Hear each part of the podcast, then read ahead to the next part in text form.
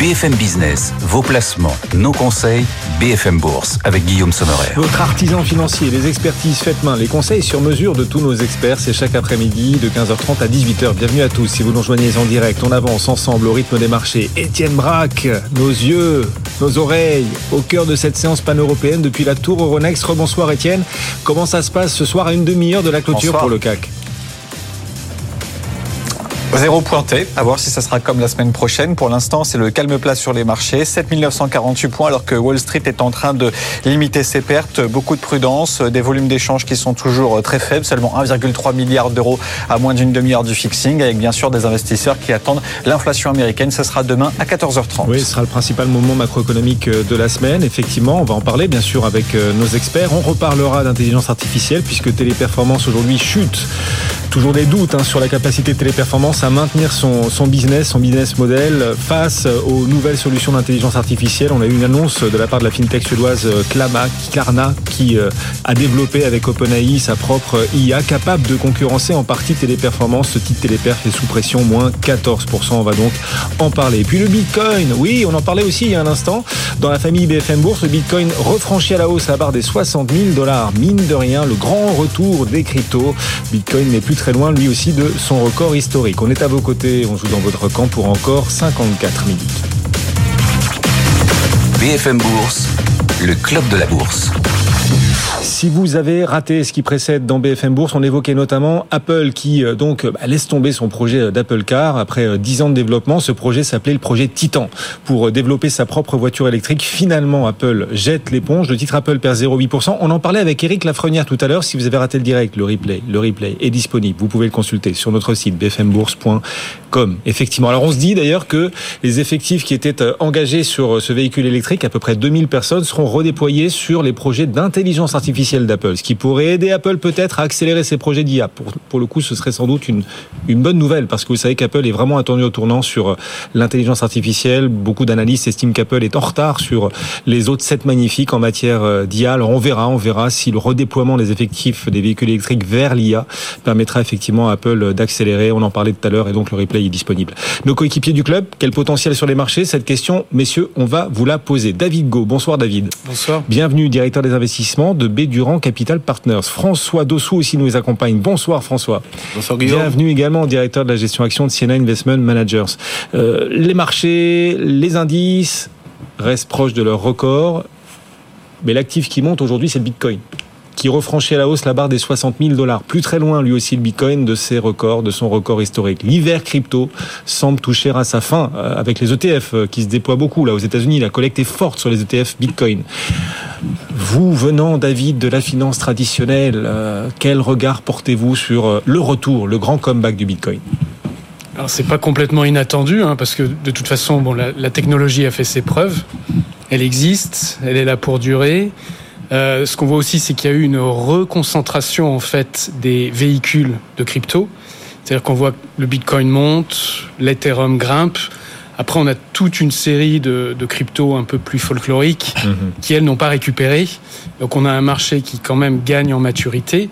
Surtout, bon, vous mentionnez les, les ETF, mais à côté de ça, on sait que maintenant, depuis deux ou trois ans, tous les grands institutionnels se sont équipés petit à petit. Euh, les plateformes de e-commerce ont commencé à offrir en fait la capacité de payer euh, en crypto. Euh, il y a des, des, sociétés émergentes de plus en plus importantes qui fournissent donc cette conversion de crypto à devises classiques pour moyen de paiement sur les plateformes de e-commerce. Donc en fait, on savait que c'était en train de s'industrialiser euh, et donc il y a une logique de demande en fait qui grossit et ça devient finalement euh, un segment de, de cash au même titre qu'on peut avoir euh, des dollars US, de l'euro. Donc c'est pas simplement de la, la, spéculation pour aller faire 30 à 50 c'est véritablement du, du fonds de, de porte-monnaie et qui sert dans des vraies transactions. Ouais, d'autant qu'il est beaucoup moins volatile le Bitcoin qu'il y a quelques années. Il le reste, hein, il reste aussi spéculatif quand même. On va pas se cacher derrière notre petit doigt, mais beaucoup moins volatile quand même qu'il y a quelques années. Parce qu'il y a des volumes aussi, il y a des encours en Bitcoin beaucoup plus importants. Est-ce que vous vous dites que toute cette collecte sur les ETF Bitcoin, elle vient concurrencer le marché action, que c'est autant d'argent qui du coup va pas sur le marché action, l'argent des particuliers en l'occurrence? Alors ça semble pas gêner les marchés actions. Hein. Vraisemblablement, il y, a, il y a une réorganisation de l'épargne globale, ça c'est certain. Euh, donc le Bitcoin gagne marginalement, euh, c'est pas encore des montants euh, absolument phénoménaux, oui. mais c'est vrai qu'on voit une réorganisation où finalement euh, de l'argent sort des, comptes courants euh, traditionnels pour aller plutôt vers les marchés actions. On a le monde obligataire qui est devenu beaucoup plus volatile. Et donc, euh, on s'interroge beaucoup plus sur est-ce que c'est vraiment du fonds de portefeuille. Et donc, c'est sûr que ça bénéficie aux actions et euh, à certaines cryptos. C'est incroyable. On est en train de dire, le, François, les obligations sont beaucoup plus volatiles qu'avant. Le Bitcoin est beaucoup moins volatile qu'avant. Alors, on a des obligations qui attirent énormément d'investisseurs. On le voit sur la dette française qui attire énormément. On l'a vu hier sur l'adjudication à 30 ans. La demande a été 13 fois supérieure à l'offre. Mmh. C'est fou quand même. Donc, l'obligataire attire. Parallèlement, les marchés actions sont sur des records et le Bitcoin proche aussi des records. Le monde euh, regorge de liquidité, c'est ça qu'on se dit en voyant tout ça. Je pense qu'on est juste en face d'une problématique de liquidité et qu'il y a beaucoup de liquidités qui doivent être euh, investies sur les marchés, quelle que soit leur nature. Donc je ne reviendrai pas en fait sur l'utilité qui a été décrite par mon collègue précédemment. Euh, moi, chaque fois que je vois un mouvement comme ça, la question que je me pose, c'est comment ça va finir? Et il me semble quand même que la manière dont ça va finir, c'est elle est quand même prédictible et euh, je vois pas comment est-ce qu'elle peut bien finir. Alors pour une raison très très simple, hein, c'est qu'effectivement on n'est pas sur un actif classique. Et on est surtout sur euh, une quantité qui est limitée, une quantité de lim qui est limitée. Et en face, vous avez des flux qui vont affluer euh, du fait de qu'aujourd'hui il y a des ETF qui existent et qui vont être fléchés. Donc on va flécher l'épargne qui elle à une croissance hein, qui peut être euh, adossée à une croissance démographique, c'est-à-dire qu'il y a de plus en plus d'épargne mm -hmm. dans le monde qui va vouloir s'investir. Le jour où en fait tout le monde voudra avoir sa part de TS sur sur euh, Bitcoin. le Bitcoin, il est évident en fait qu'on va créer la rareté euh, avec euh, là ça va réagir comme un actif classique, à savoir une fonction d'offre et de demande, une offre limitée face à une demande qui elle va être pléthorique.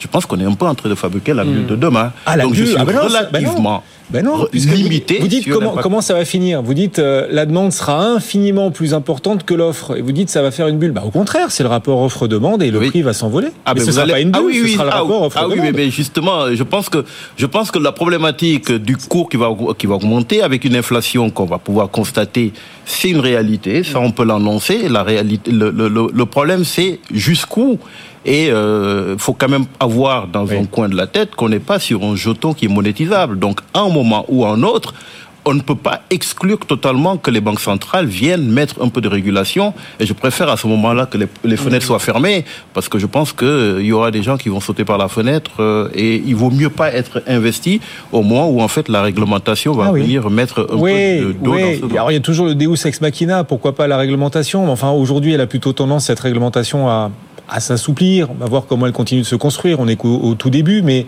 euh, je vous écoutais François et je me disais en fait il va nous dire que le Bitcoin va monter. Mais oui, vous nous Oui, dites que le, Bitcoin- le cours Ah, du Bitcoin va monter, monter. mais ce sera une bulle. Mais j'entends qu'en face, en face, on a quand même une demande énorme qui est peut-être partie pour continuer de progresser bien supérieure à l'offre. Est-ce que dans ce cas, on peut parler de bulle? Enfin, vous, Ah, vous venez d'écouter François. Est-ce que vous vous dites Non. que c'est vers une bulle qu'on va Non, non, je, comprends, je comprends le propos parce que le risque régulateur, il est quand même important. Si dans certains pays, par exemple, le Bitcoin devient euh, un moyen de paiement qui vient concurren- concurrencer une, réserve de valeur qui vient concurrencer les devises locales, on va forcément avoir des euh, des réponses des États qui ne voudront pas perdre leur souveraineté sur ces plans. Donc, tout est question de quelle est la taille. Jusqu'à un certain niveau, finalement, c'est anecdotique. Mmh. Au-delà d'un certain point, ça va devenir un enjeu mondial. Et là, on va avoir des, euh, on aura des mouvements et et les marchés vont devenir beaucoup plus volatiles. Mais dans la phase actuelle, vraisemblablement, ça semble encore à ce stade euh, être plutôt toléré par, euh, par Mhm. l'ensemble des grands régulateurs. Oui, effectivement. Alors bien sûr, on rappelle à tous ceux qui nous suivent que c'est de la- l'ultra diversification et qu'il faut investir en crypto pour ceux qui souhaitent le faire, que l'argent qu'on est prêt à perdre, ça reste très spéculatif. Sur les marchés actions, on est sur des records aussi. Le CAC 40 d'ailleurs qui vient de rebasculer légèrement dans le vert, presque à 8000 points.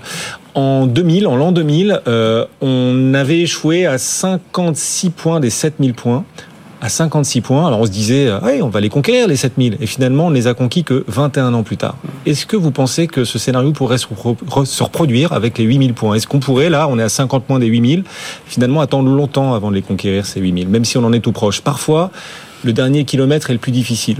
David Peut-être. En même temps, ce qui est intéressant, c'est qu'on voit des sociétés qui nous avaient plus habitués à produire des résultats au-dessus des attentes, sortir des chiffres qui finalement sont meilleurs qu'attendus. Et ça ne vient pas uniquement des boîtes de la tech, des boîtes du luxe ou des boîtes. Euh, on a finalement des secteurs plus traditionnels où on voit en fait des résultats qui euh, se portent quand même plutôt bien. Et ce qui est intéressant, c'est que le marché réagit. Et si vous regardez depuis le début de l'année, on a quand même pas mal de, sociétés qu'on appelle dites value, euh, qui finalement bah, font leur bonhomme de chemin, font des programmes de rachat, ont des dividendes élevés de l'ordre de 7, 8, 9 et puis finalement ont des résultats qui se tiennent plutôt bien. Hein. Elles arrivent à faire un peu mieux que la croissance des pays qu'elles couvrent. Et donc finalement tout ça crée un contexte qui pourrait nous emmener en plus des valeurs de croissance vers euh, vers des niveaux euh, vers des niveaux plus élevés. Donc c'est pas on n'a pas le sentiment finalement que ce soit soit trop tiraillé à ce stade et, on pourrait y arriver. Pas de bulle en bourse. Alors, on n'est pas sur des niveaux de bulle actuellement. Nous, notre, point, est très clair. 2024, c'est pas une année où on va avoir des soucis de crédit majeurs. Parce qu'il n'y a pas de renouvellement de tout ce qui est obligataire avec des gros volumes cette année. Par contre, 2025-2026 vont être des années très importantes où nombre de sociétés vont devoir renouveler leurs obligations et leurs crédits. Et là, si les taux restent élevés, euh, ça sera une histoire différente. Mais on est encore. Ils auront peut-être baissé d'ici là, on va voir. Et c'est ça exactement. C'est le scénario. C'est le scénario qu'on essaye de pricer actuellement. François, même question. On est proche là des 8000 points. Est-ce qu'on pourrait, comme en 2000 où on était proche des 7000, attendre finalement longtemps, pourquoi pas 21 ans comme euh, en 2000 pour franchir cette barre symbolique des 8000 non, mais que le marché soit parti très très vite, moi c'est plus euh, la rapidité à laquelle cette, avec laquelle cette, euh, cette remontée a été faite euh, qui m'inquiète plus que les records, parce que faudrait-il encore rappeler que sur le long terme, le marché il est censé monter, hein, et donc il n'y a pas de limite en soi pour euh, que le marché continue à monter. Donc la rapidité est un sujet et qu'il faille faire une pause momentanée pour pouvoir reprendre son souffle et pouvoir repartir de, de plus belle. Euh, pourquoi pas Mais aujourd'hui, je ne considère pas qu'il y a des, des, bulles sur les marchés, euh, marchés actions. Et donc on est dans une situation où, euh, si vous voulez, il y a la progression qui inquiète, mais la similitude avec les années 2000, moi je ne vois pas du tout de similitude.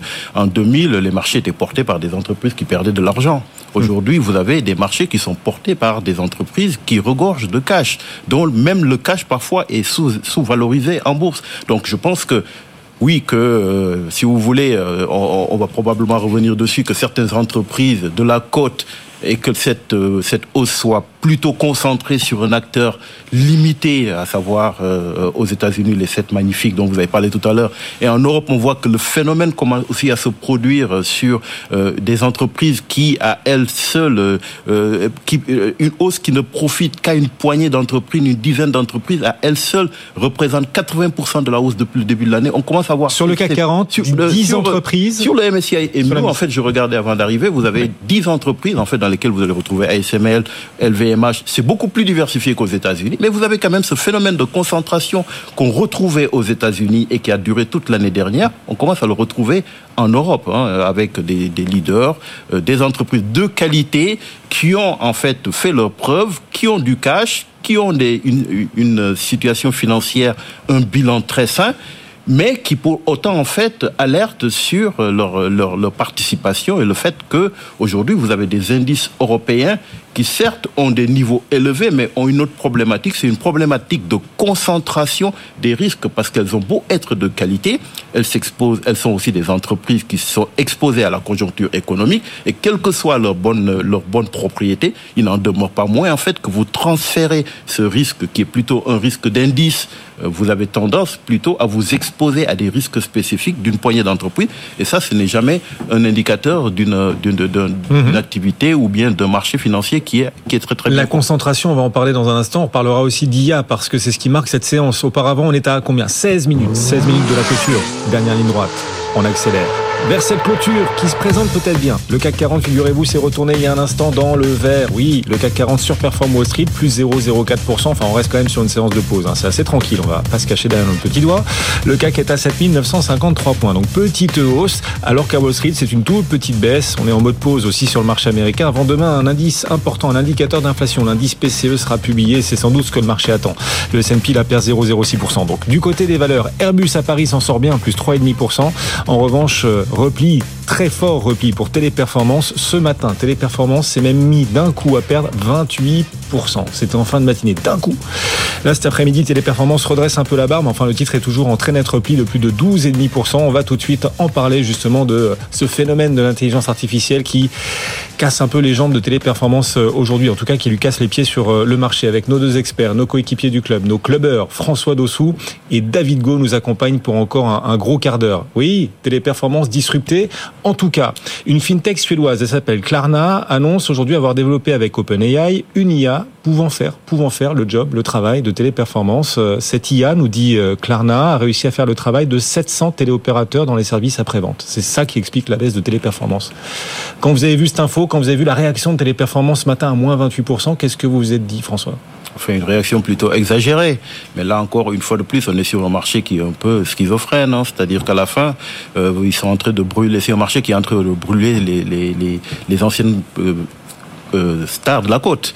Euh, vous avez Téléperformance aujourd'hui qui en bourse et euh, ne vaut plus ne vaut plus grand chose. Pourquoi? Parce qu'en fait, il a été désigné comme un des perdants, une des activités qui va être disruptée par euh, par l'IA. Bon, euh, l'IA, en fait, c'est un phénomène qui n'est pas nouveau, mais dont on sait à peu près, en fait, que comme toutes les révolutions, on a tendance à sous-estimer les impacts de court terme et plutôt sous-estimer les impacts de long terme et euh, surestimer les, les, impacts de court terme. -hmm. Aujourd'hui, je ne suis pas capable de dire est-ce que le business de téléperformance euh, va être totalement disrupté et on est vraiment sur un phénomène assez, assez binaire en réalité parce qu'en fait, quand vous avez des entreprises dont l'activité elle est assez, euh, vous avez des pure players sur une activité, quand votre activité elle est, euh, elle est aussi challengée, c'est sûr que vous pouvez valoir, euh, euh, enfin, que l'entreprise ouais. soit totalement massacrée en bourse, ce n'est pas exclu. Le, le, monde peut chavirer d'un coup. Ah bien sûr, bien sûr. Et donc, mais avec des si, on mettrait Paris en bouteille. En fait, on ne sait pas.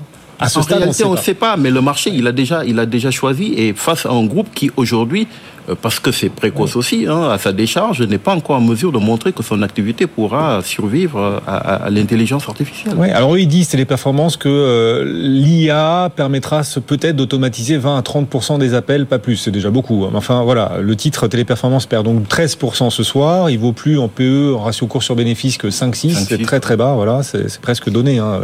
Ouais. Téléperformance, comment est-ce que vous, vous réagissez, vous aussi, David? Même question à, alors non seulement la réaction des marchés, mais aussi à cette irruption d'un acteur qui n'est pas un spécialiste de l'IA du tout. C'est une fintech suédoise très classique d'ailleurs, spécialiste du paiement fractionné, Klarna, qui a développé son IA avec mmh. OpenAI. Voilà, une ramification de plus de l'intelligence artificielle.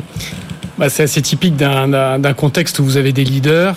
Soit ces leaders ont vraiment pris fait et cause pour ces nouvelles technologies et ont su les intégrer et les anticiper en amont soit elles ont été un peu plus euh, dubitatives et c'est vrai que Téléperformance euh, annonçant que ça pourrait remplacer peut-être 20 à 30 de, de l'activité potentiellement, enfin ou aider à, à automatiser, à, voilà automatiser 20 à 30 euh, Voilà, on, on, a là deux approches différentes. Euh, en plus de ça, ça tombe à des moments où les résultats sont quand même un peu moins bons. Donc on se dit qu'est-ce qui euh, qu'est-ce qui se passe? Est-ce que est-ce que c'est pas un virage qui est en train d'être raté? Et c'est là quand même qu'il faut se rappeler aussi que les, les c'est notamment le cas des grands leaders américains, c'est que ne, ne ratent pas ce, virage. En fait, les, les, les grandes boîtes euh, mmh. ne ratent pas ce genre de virage. Et c'est à ça qu'on reconnaît les grandes boîtes, un Microsoft, un Amazon. Quand on voit ce qui est en train de se faire dans tout ce qui est serveur, dans tout ce qui est intégration de l'IA, on a déjà du chiffre d'affaires qu'on peut quantifier, qu'on peut mesurer, qui est déjà annoncé avec des marges, avec de la profitabilité.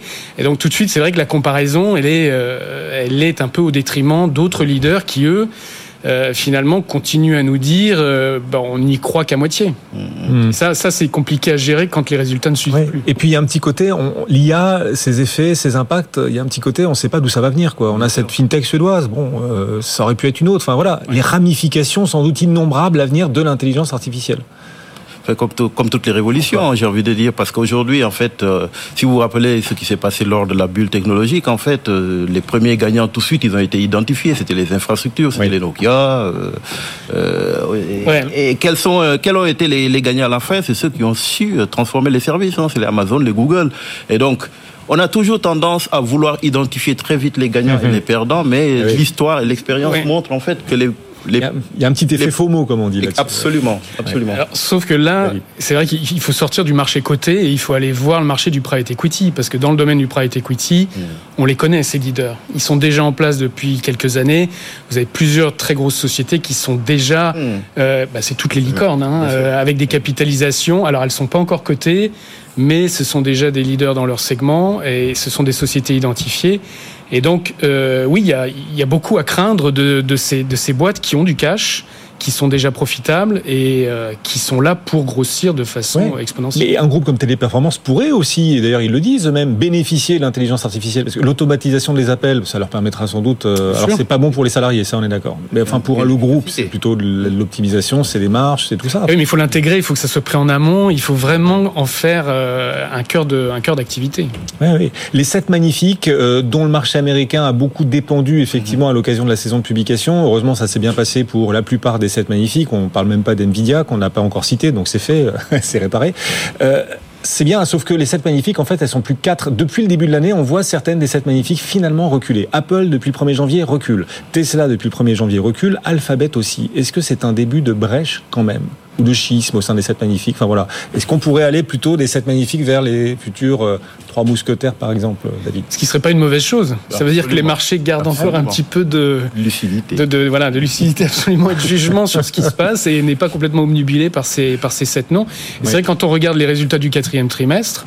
Euh, certains ont publié des résultats absolument euh, canonissimes, euh, d'autres ont eu des résultats qui étaient, qui étaient décevants. Donc au total, de ce point de vue-là, c'est plutôt rassurant. Après, ce qu'il faut voir, c'est si le reste de la cote s'améliore quand même. Si on voit des sociétés le secteur de la santé, depuis maintenant euh, trois mois, a pris quasiment 10% au niveau global. Donc il y a des relais en fait de performance qui sont en place et qui fonctionnent. Et ça, de ce point de vue, c'est quand même, euh, c'est quand même plutôt rassurant. Effectivement. Hier, on vous parlait de cette société américaine, effectivement, qui, dans les traitements anti-obésité, est en train de surprendre tout le monde. Elle s'appelle Viking Therapeutics. Hier, le titre s'était envolé de 120%. Ça continue, plus 13% mm. encore aujourd'hui. Alors c'est très très volatile, mais ils ont réussi un test clinique de phase 2 contre l'obésité et certains se disent que peut-être que cette valeur, Viking Therapeutics, viendra concurrencer Eli Lilly ou encore Novo Nordisk. Deux valeurs, Eli Lilly et Novo Nordisk, qui depuis hier, du coup, reculent. Et c'est encore le cas en ce moment. Intéressant, à hein, ces batailles dans tous ces marchés disruptifs. En termes d'allocation, vous choisissez quelle thématique, quel secteur pour euh, la suite, François, avec vos équipes chez Siena? Alors aujourd'hui, je pense qu'effectivement, il faudrait continuer comme vous disiez tout à l'heure, il faudrait continuer à être plus sélectif, hein, parce que la concentration, quelque part, c'est euh, plutôt une exposition pour ceux qui sont investis en tracker. Aujourd'hui, je demanderais plutôt de commencer à être plus sélectif, hein, pour, euh, parce que à vouloir euh, se déhéger en fait d'une sous-performance éventuelle de la gestion active, en fait, vous êtes en train de concentrer vos risques euh, en vous exposant à des trackers qui sont de plus en plus concentrés avec, avec une certaine euh, hmm. capacité aussi à la hausse, mais aussi à la baisse, parce que puisque les marchés sont plutôt aujourd'hui sur des niveaux hauts et qu'on hmm. s'attend plutôt à une légère euh, consolidation. Donc aujourd'hui, il est peut-être intéressant, après avoir bénéficié de cette hausse, de pouvoir être plus sélectif. Alors, moi, je privilégierais quand même toujours des entreprises qui sont en retard de valorisation parce que quelque part, pour que le marché continue à monter, il faudrait en fait que ces valeurs prennent le relais. Et ces valeurs, en fait, quand on regarde, il y a des valeurs défensives qui n'ont rien fait, des valeurs aujourd'hui, puisque le cash continue à être en fait un des éléments le plus recherché par les investisseurs. Vous avez quand même des entreprises défensives dans les télécoms, euh, avec un mouvement dans les télécoms de, qui a été annoncé ce matin avec Vodafone euh, en Italie, mhm. euh, et un secteur qui n'a rien fait depuis le début de l'année, qui, qui donne des dividendes avec un retour à l'actionnaire, notamment avec un titre comme Orange, qui, mm. euh, qui euh, sur les prochaines années, aura un retour, sur un, retour de cash qui sera supérieur à 10%. Donc aujourd'hui, vous avez des acteurs qui n'ont rien fait, qui sont à des valorisations très attractives et qui pourraient faire l'objet, en fait, qui ont leur place dans un portefeuille plus diversifié. On est à 6 minutes de la clôture. Étienne nous appelle. Euh, c'est vous, Étienne, qui nous ferait vivre cette clôture, d'ailleurs, depuis la salle de contrôle du CAC, la Tour Euronext, en direct. Comment ça se présente ce soir, Étienne? Eh bien écoutez, il faut s'attendre à une clôture euh, étale puisque vous avez un CAC 40 qui gagne 0,05% dans les dernières secondes de cotation, 7952 points, le tout avec euh, des volumes néants. À noter que du côté de Wall Street, vous avez toujours une tendance qui semble s'améliorer avec un S&P 500 qui est parfaitement stable. À tout de suite Étienne pour euh, la clôture que vous nous ferez vivre bien sûr en direct. Si vous avez vous tous qui nous suivez des questions sur vos portefeuilles boursiers, vous savez que vous pouvez nous les envoyer en flashant, en scannant le QR code qui apparaît tout au long de la journée sur l'après-midi notamment sur vos écrans ou encore à l'adresse BFM Bourse, at bfmbusiness.fr. Et chaque jour, chaque jour, on répond à toutes ces questions que vous nous envoyez, notamment avec Julie Cohen-Horton, dès 15h50, Culture Bourse, chaque après-midi. On parlait notamment d'Eiffage. Un de nos auditeurs nous a demandé d'évoquer Eiffage, qui publiera ce soir ses résultats. Ben, on en parlait à 15h50 tout à l'heure. Si vous voulez réécouter les propos de notre expert, Thibaut François, c'est disponible. Le replay vient d'être mis en ligne. Vous pouvez le retrouver sur notre site BFM Bourse. 15h, 15h30, pas du tout, 17h30. On est ensemble en direct à quelques minutes de la clôture. On entre tout de suite comme chaque soir dans la Data Room. C'est parti.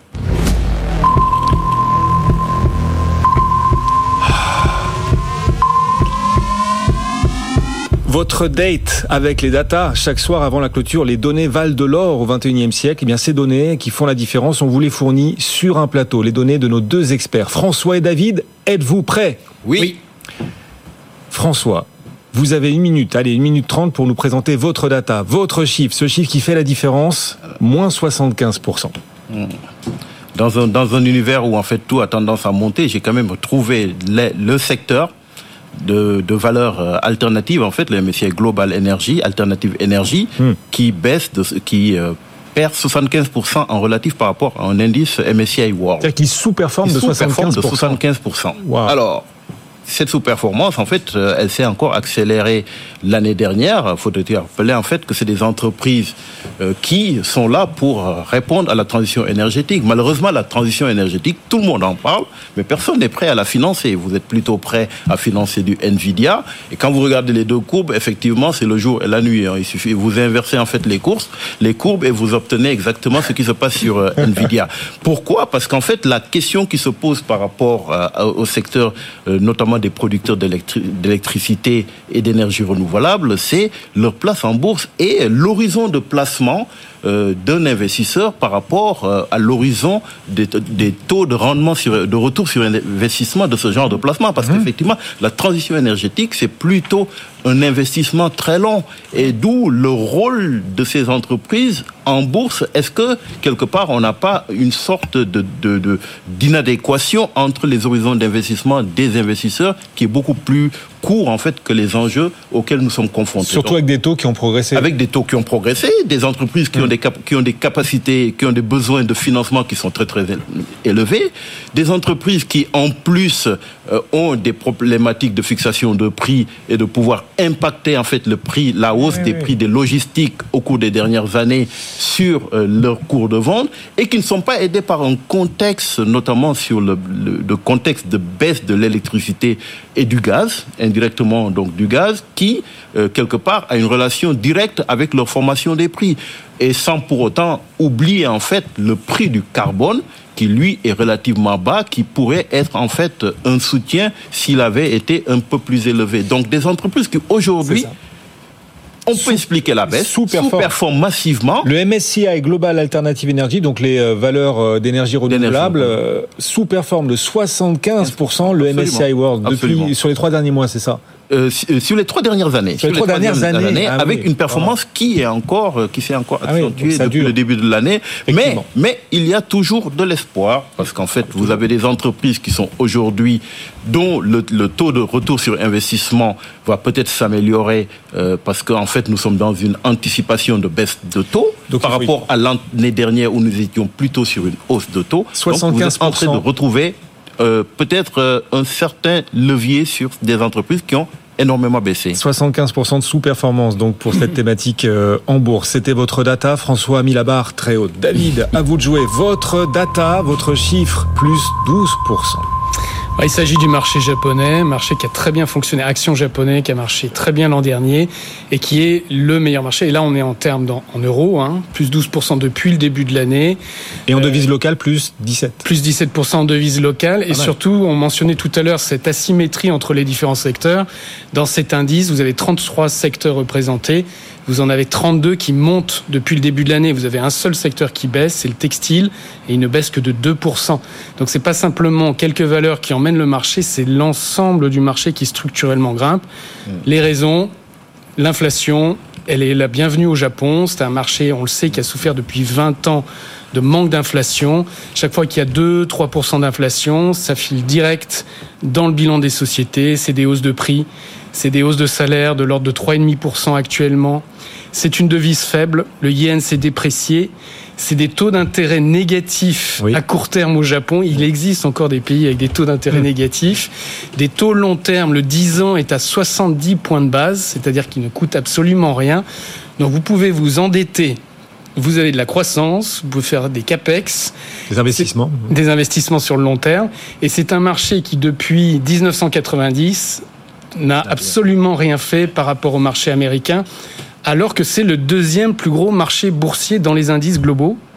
Ça devrait représenter en fait à peu près 8 à 9% hein, c'est le MSCI World théoriquement. Et ça ne représente que 3-4% actuellement. Ah oui, c'est une ode au, au marché japonais qui en plus, on parlait de la concentration des indices euh, à Paris, aux États-Unis, c'est l'un des marchés les moins concentrés, la bourse de Tokyo. Moins concentré et décorrélé du coup parce que depuis 20 ans, finalement plus personne ne le regarde. Alors les gens sont en train de réapprendre, il faut remettre des expertises dessus et c'est un mm. marché qui connaît une très belle embellie. Et qui reste en termes de valorisation très attractif comparé à Wall Street. Par il, est, il, est, par rapport au marché américain, oui, il est, il est à 14 fois les PE. Ah oui, il, est, euh, il est tout à fait attractif. Ouais, ouais même si on est sur des plus historiques à Tokyo, plus 12% la bourse de Tokyo depuis le 1er janvier en, euros. Votre data, chacun, vous avez joué le jeu, merci beaucoup de vous être prêté au jeu de la Data Room.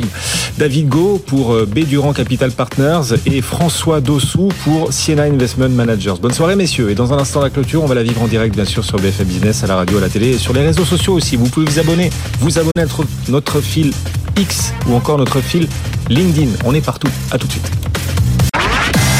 BFM Business, BFM Bourse, la clôture à Euronext. Étienne Braque avec nous depuis la tour Euronext, la salle de contrôle du CAC pour la clôture, effectivement, sur BFM. Comment on termine cette séance ce soir, Étienne? Dans le vert, encore et toujours, puisque vous avez un CAC 40 qui signe une légère hausse, plus 0,08%, 7954 points sur les plus hauts niveaux de, de, la séance.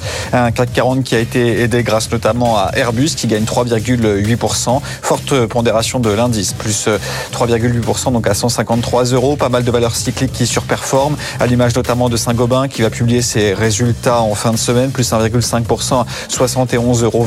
Vous avez Alstom qui gagne plus d'un pour cent dans le sillage des résultats de Qui ont été dévoilés en début de semaine. Puis vous avez des valeurs comme Legrand ou encore Engie qui surperforment très clairement euh, la tendance. Séance qui a été marquée par un plongeon de téléperformance de quasiment 28% euh, euh, ce matin. Titre qui a même été suspendu pendant trois quarts d'heure. Pas mal d'inquiétudes par rapport à l'arrivée d'une société qui pourrait se coter aux États-Unis qui révolutionne le secteur avec l'intelligence artificielle. La valeur termine en baisse finalement de 14% ce soir à 114 euros. Le tout avec du volume puisque vous avez plus de 2% du capital qui a changé de main aujourd'hui. À noter que le pétrole baisse un petit peu, moins 1% à 81 dollars. Et puis hors CAC 40 a souligné le plongeon de Worldline qui perd plus de 10% avec un groupe qui a publié des résultats et surtout des perspectives décevantes. Le titre est sur des plus bas historiques à 11 euros. Et puis de l'autre côté, ça se passe très bien pour Interparfum qui gagne un peu plus de 5%, qui se dit confiant cette année grâce notamment à la licence Lacoste qui va prendre le relais en 2024. 52,40 euros pour Interparfum. Le tout donc dans une tendance étale. Un CAC 40 qui clôture stable ce soir, plus 0,0 0,8%,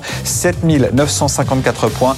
Le tout avec des volumes médiocres, 2,7 milliards d'euros négociés dans le CAC 40. Il faut dire que bien sûr, vous avez des investisseurs qui ne prennent pas d'initiative avant l'inflation américaine demain à 14h30. L'indice PCE, c'est l'indice d'inflation le plus suivi par la Fed. Et effectivement, cet indice, cet indicateur sera publié demain.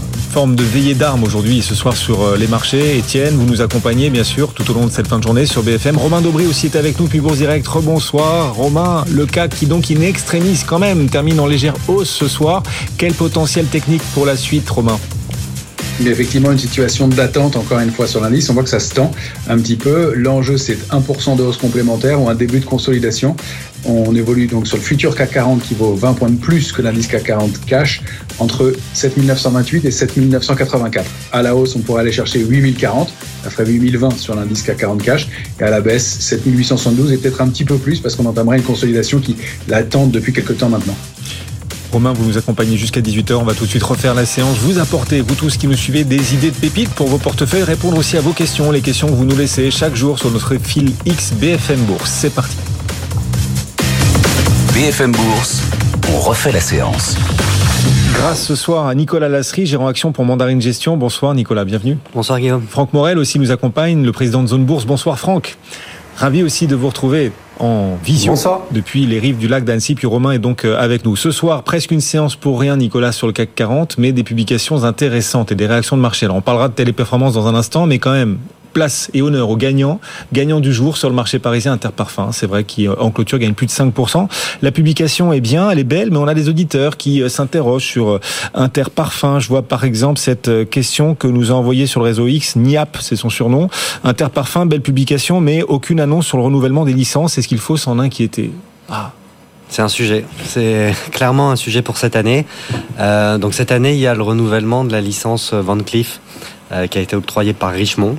Euh, donc c'est pas très gros hein, pour Interparfum, mais le risque c'est que si cette licence n'est pas n'est pas renouvelée, on se pose des questions sur la licence Montblanc, euh, qui en revanche est très importante et qui va arriver à échéance en 2030. Bon, c'est pas tout de suite, mais euh, si Interparfum perd cette licence, c'est un vrai risque euh, parce que c'est 25% de son chiffre d'affaires. Euh, donc c'est clairement un point d'attention. Qui fait que nous, euh, vu, le, vu la, la hausse du titre aujourd'hui, on a plutôt envie de prendre nos profits. Ah, plutôt prendre des bénéfices après la hausse ce soir de 5,4% Interparfum. Même position chez, chez Zone Bourse. Franck, le titre Interparfum 52,40 euros. On est sur euh, des niveaux où il faut un petit peu alléger, écréter, prendre des bénéfices ou au contraire continuer d'accompagner la hausse? Je pense que l'évolution du cours pour les mois à venir sera vraiment euh, euh, fonction de- du, du développement de la marque Lacoste euh, sous forme de parfum, qui est vraiment une- un, une- un des derniers lancements sur lequel euh, la, la société est très ambitieuse euh, et où elle a des, enfin, voilà, des ambitions importantes. Donc, euh, en gros, on, on a un risque à moyen long terme de perte de licence, notamment Montblanc, et à court terme, on devrait avoir un, du positif, un momentum positif, puisque euh, les premiers euh, les premiers mois de, de, de vente Lacoste sur 2024 sont apparemment très bons, Euh, et donc euh, la- la- les dirigeants sont, sont confiants. Donc, euh, en gros, on est neutre, euh, tout simplement parce que le- les niveaux de valorisation sont relativement élevés et, et ne donnent pas beaucoup de place à à, à des mauvaises surprises, euh, mais les surprises devraient être bonnes euh, compte tenu euh, de, des licences Lacoste. Demain, suivra de belles publications aussi très attendues. Saint-Gobain, intéressant. Veolia, intéressant euh, aussi. Encore quelques publications donc à suivre demain sur euh, l'indice CAC 40 qui, en clôture ce soir, gagne péniblement, in extremis, en fin de séance, en fin de parcours, 0,08%. Enfin, on peut s'en réjouir quand même puisqu'on fait mieux que Wall Street. Wall Street recule un petit peu aujourd'hui, mais le CAC, lui, progresse malgré il progresse malgré Téléperformance. C'est dire à quel point Téléperformance pèse désormais peu dans le CAC 40. Ce soir, ce titre perd 14%. Alors sur les marchés, on en voit, on en voit des lumières au bout du tunnel. Les indices sont sur des quasi-records. On voit des valeurs, plein de valeurs aussi sur des quasi-records. Dans l'univers financier au sens large, il y en a des lumières au bout du tunnel. Le Bitcoin a plus de 60 000 dollars. Mais il arrive que cette lumière au bout du tunnel, ce soit le train qui s'approche et qui approche, qui approche, qui approche. Et ce soir, Téléperformance voit le train manifestement arriver bout du tunnel, cette lumière, bah, elle est plutôt noire, obscure. Moins 14% parce que l'intelligence artificielle, manifestement, va concurrencer le business model. On a eu une annonce d'une fintech suédoise qui euh, a développé son IA avec euh, OpenAI et cette IA, cette IA pourrait euh, à elle seule remplacer par exemple 700, 700 employés de téléperformance. Voilà ce qu'annonce cette fintech téléperf en bourse a du coup trinqué. Ce soir, moins 14, mais ce matin, titre perdait carrément 28% téléperformance. Est-ce qu'il faut racheter? Est-ce que c'est un point d'entrée? Ou est-ce qu'au contraire, vous faites partie, Nicolas, de ceux qui ne croient plus en l'avenir de téléperformance Je fais plutôt partie de ceux qui ont des doutes, euh, parce que l'IA en fait remet en cause euh, le modèle économique de téléperformance. Donc c'est quand même 70% du chiffre d'affaires de téléperformance qui, euh, pourrait être concerné, hein, qui est l'activité euh, euh, de, call center. Euh, et on voit clairement que euh, l'IA bah, abaisse ses barrières à l'entrée. Il y a même des concus, des, sociétés qui réinternalisent, donc c'est clairement le retour en arrière pour, télé, pour des sociétés comme Téléperformance. Et puis, euh, on, peut craindre une forte baisse des prix, euh, alors que Téléperformance va devoir investir et augmenter ses capitaux employés. Ce qui fait qu'au final, euh, le retour sur capitaux employés Téléperformance va nécessairement baisser. On ne sait pas encore de quelle ampleur, mais le, le modèle est remis en cause. Donc on reste, on reste encore à l'écart. D'autant plus que la société a fait une acquisition, hein, l'acquisition de Majorel l'année dernière, un timing qui qui n'a pas été bon. ça augmente l'endettement. Euh, donc on est dans une spirale euh, assez assez négative. Le seul élément qui pourrait aider Téléperformance, c'est euh, si un fonds ou un fonds de private equity ou autre s'intéresserait à la société. Mhm. mais bon, pour l'instant, on a on a on n'a pas eu d'informations qui vont dans ce sens. Cette fintech suédoise, elle s'appelle Klarna et elle a donc développé avec OpenAI une intelligence artificielle pouvant faire le travail de 700 téléopérateurs, par exemple les téléopérateurs de téléperformance qui reculent de 14% ce soir. Alors vous êtes inspiré chez Zone Bourse, Franck, on a repéré ce jeu de mots quand même, cet article consacré à Téléperformance.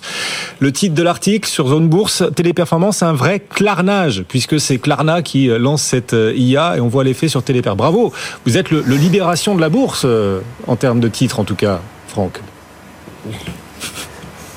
C'est grâce à Anthony Bondin qui, pour le coup, est vraiment très bon. Très beau titre. Effectivement.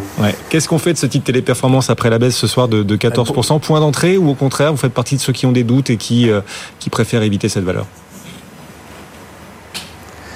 Alors, il faut savoir que les, clients de téléperformance sous-traitent leurs services clients. Euh, ils veulent pas s'embêter avec ça, et c'est le métier de téléperformance qui du coup emploie des, milliers, voire des centaines de milliers de personnes pour euh, euh, bah, pour faire du support client. Donc c'est évident que c'est le genre de, d'activité qui va demain être euh, être complètement chamboulé, révolutionné. Mais à mon avis, à court terme, téléperformance pourrait même avoir des gains de, de, de marge de productivité, tout simplement parce que les clients qui sous-traitent à téléperformance vont probablement continuer à le faire, en tout cas à court terme, mais que Téléperformance va peut-être avoir besoin de beaucoup moins de, de main-d'œuvre pour assumer euh, les, les, contrats et les clients. Euh, le risque, ce serait que les clients commencent à internaliser en interne, ce qui finalement n'est pas non plus si compliqué. Hein. Euh, Aujourd'hui, vous pouvez développer des choses assez fantastiques en un laps de temps réduit, avec des, des budgets qui n'ont rien à voir avec ceux d'une sous-traitance classique. Donc, si vous avez des, des dirigeants qui commencent à, à s'intéresser clairement au sujet qui se disent qu'il ferait mieux euh, plutôt que de sous-traiter à, à, Téléperformance euh, et, avoir un pôle informatique dédié à euh, du support client. Là, c'est à ce moment-là où Téléperformance pourrait voir le nombre de ses clients baisser. Mais à court terme, à mon avis, elles vont plutôt gagner en, marge. Donc, c'est vraiment compliqué d'y voir clair. Ce qui est sûr, c'est que Téléperformance était une société qui était extrêmement bien valorisée. Or, euh, ce sera plus jamais le cas, à mon sens, en tout cas pour les, les 5 à 10 ans qui viennent. On payera plus qu'on payait euh, les performances en termes de multiples de valorisation euh, pour la bonne et simple raison que euh, c'est plus une boîte de tech euh, avec des revenus récurrents, une visibilité forte. Mhm. ça devient une société où la visibilité est beaucoup plus faible et où vous allez avoir un risque de disruption important et qui est avant tout une société qui emploie énormément de gens avec une intensité donc humaine très importante. Donc je pense que c'est une société qui est aujourd'hui valorisée comme elle devrait l'être, qui peut être éventuellement légèrement mieux valorisé, mais euh, ça, ça, ça, on intègre un risque dans les niveaux de valorisation actuels, donc on, on, est neutre euh, sur Téléperformance. Romain Daubry nous appelle Bourse Direct d'un point de vue technique. Romain, euh, alors ce titre Téléperformance perd 14% en clôture, mais il perdait beaucoup plus de terrain ce matin. Il perdait carrément 28%. Donc on, ça se voit pas en clôture, mais enfin on a quand même eu un rebond en cours de séance malgré tout. Est-ce que c'est quand même un peu encourageant pour ceux qui veulent essayer de, de, de se rassurer, un peu encourageant pour la suite? Ben, si on veut se rassurer, on constate qu'elle n'a pas rebondi n'importe où. Elle s'est arrêtée à 94,20, qui était une zone support majeure, mais qui date de 2016. Euh, ce qui est intéressant, c'est que le, titre avait, euh, depuis octobre dernier, tenté une réactivation haussière après un long parcours baissier depuis janvier 2022. Il a buté contre un gros niveau de résistance à 154,50 et depuis quatre semaines, ça ne faisait que se dégrader. On a l'impression que l'annonce est l'apogée et un peu le, sell-off du, du, mouvement. Alors il y a effectivement une réaction haussière. Pour envisager un début de réactivation haussière, il faudra repasser 135,20 au moins et surtout 154,50. Si on repasse sous 108,20 première dégradation, sous 94,20, ça repart à la baisse très franchement. Bon, cette valeur, moins 14 ce soir euh, en clôture de l'analyse technique euh, qui vient euh, compléter votre analyse financière fondamentale. Franck Morel, toujours avec nous depuis Zone Bourse. Nicolas Lasserie pour Mandarine Gestion également à nos côtés. Ce soir, le CAC 40 termine en hausse malgré la forte baisse de Téléperformance. C'est dire à quel point quand même ce titre Téléperf pèse désormais très très peu dans l'indice CAC 40. Parmi les nombreuses publications, on a aussi, et c'est une entreprise qui, qui suscite la curiosité d'un certain nombre d'auditeurs et téléspectateurs. On le voit à travers les questions que vous nous envoyez. Un acteur des semi-conducteurs, un équipementier pour l'industrie des semi-conducteurs, ASMI, ASM International, voilà, pour dire son nom en entier, qui a publié ses, résultats. Alors le titre termine ce soir à moins de 2,5% à Amsterdam. Euh, pour le coup, la publication était plutôt positive. Euh, enfin, c'est le sentiment qu'on a eu nous. Euh, peut-être pas le marché. Comment est-ce que vous interprétez cette baisse ce soir de 2,5%, Nicolas? Bah, il y a du positif et du, négatif. Bon, le négatif, c'est que le début d'année va être un petit peu moins bon que ce qui était anticipé par certains analystes et investisseurs. Mais le le positif et ce qui à mon sens devrait l'emporter, c'est que euh, dans l'activité en fait Get All Around, qui est euh, une activité qui est, qui est une activité de croissance, en fait qui permet de, euh, de fabriquer des puces beaucoup plus petites, de, de seulement 2 nanomètres, et ben là les, commandes sont en hausse au-dessus de ce qu'attendait le marché et ça devrait se voir à partir du deuxième semestre. Donc ça, je mhm. pense que c'est important pour la fin de l'année et 2025. et c'est un élément à retenir sur cette société qui est quand même très bien exposé euh, à la miniaturisation des puces, également euh, qui va bénéficier de l'IA. Euh, donc valeur européenne qui va bénéficier de l'IA. C'est bien. Une des rares. ah, Franck, votre point de vue là-dessus sur ASMI, la publication, moins 2,5 ce soir, est-ce que le marché est sévère? Bon, le marché, il réagit, surréagit. Euh, L'action est au plus haut. On, est investi dans la société au travers de notre portefeuille Europe. Euh, on est très content euh, de cet investissement. On conserve bien nos chauds. Euh, effectivement, vous allez avoir un peut-être un, ralentissement de la croissance au premier semestre de 2024, mais ils attendent une accélération au deuxième semestre 2024, notamment justement avec euh, euh, leur nouvelle technologie qui a priori, euh, donc Get All Around, GAA, qui a priori rencontre plus de succès que prévu, et c'est là le relais de croissance pour la suite, sachant que les clients de ASMI, bah, ça va être TSMC, ça va être Intel, ça va être tous les leaders mondiaux font appel à ASMI, voire à ASML. Euh, pour, euh, bah, pour, pour s'équiper, pour, pour produire euh, des puces. Donc ils sont tout en haut de la chaîne, ça fait partie des acteurs qu'il faut avoir. Effectivement, un des rares acteurs de la tech qui pourrait bénéficier de l'intelligence artificielle en Europe. Oui, en Europe, effectivement. Quel avenir pour la tech et euh, quelles seront les futures, les nouvelles formes de l'intelligence artificielle? On posait cette question tout à l'heure à l'un de nos, invités, l'un de nos experts. Euh, c'était à 16h20. Replay disponible, pareil, sur notre site euh, BFM Bourse, bfmbourse.com, si vous voulez savoir aussi quelles valeurs sont les mieux positionnées pour participer à transformer l'intelligence artificielle pour que demain, cette IA soit pas la même qu'aujourd'hui. Quels seront les futurs Nvidia? Cette question, on l'a posée, donc replay sur notre site BFM Bourse, bfmbourse.com. 30 secondes sur Gossin, une question de nos auditeurs, il s'appelle Tony, c'est pour vous Franck. Gossin, quel est le problème en bourse pour ce titre Gossin? C'est la question, est-ce qu'on peut lui répondre? Bah, euh, Je dirais que le problème, c'est que ce type, de ce type de société soit coté en bourse, tout simplement. Ah, euh, on est dans du marketing euh, boursier pur et dur. Hein, euh, donc, pas de profitabilité, pas de dette, des augmentations de capital successives avec non-maintien du droit de préférence à souscription. Donc, en gros, vous êtes dilué en permanence. C'est le business model presque, j'allais dire, de cette société et de quelques-unes autres qui naviguent autour des, des, des, des opérations très dilutives qu'on appelle OCAPSA. Euh, donc euh, voilà, en gros, euh, vous faites augmentation de capital sur augmentation de capital pour payer les salaires des dirigeants. Donc il n'y a rien à attendre, si ce n'est d'être dilué. Ah, voilà, Tony, Tony B, c'est son surnom sur le fil XBFM Bourse qui nous a écrit ce matin. Vous a répondu, euh, Tony. Et puis Apple, Apple qui renonce à son Apple Car. On voit que les véhicules électriques, c'est pas évident, alors qu'Apple développait cet Apple Car depuis maintenant 10 euh, ans. Bah, il renonce, il jette l'éponge. Euh, vous freinez aussi sur les véhicules électriques en bourse ou vous vous dites que quand même il y a du potentiel? Cette thématique, elle baisse, elle arrête pas de baisser depuis quelques semaines, Nicolas. Il faut revenir. Il y a des points d'entrée là sur les voitures électriques en bourse où vous vous dites que la grenouille c'était un peu trop vite vu comme un, bœuf. Enfin voilà, pas la fable de la grenouille du bœuf là sur les électriques en bourse nous, on est, on est plutôt positif encore. Hein. Euh, aujourd'hui, il y a 15% des immatriculations euh, en Europe qui viennent des véhicules électriques, hein. donc il y a encore du potentiel de hausse. On a un changement un peu de modèle puisque les subventions sont en train de baisser, mais en même temps les prix baissent, les voitures sont peut-être de plus en plus désirables, donc au final, on, y croit. Bon, vous y croyez quand même. Voilà. On est rappelé par la patrouille. Eh C'est Yann, notre réalisateur, et Charlotte qui nous disent attention, on est en retard, Good Evening Business approche. Et effectivement, toute l'équipe de Guillaume Paul réunie pour vous accompagner, vous informer sur BFM Business jusqu'à 20 Guillaume Paul, Audrey Tcherkov, Edwige Chevrillon, dans un instant aux commandes. Merci beaucoup Nicolas Lasserie.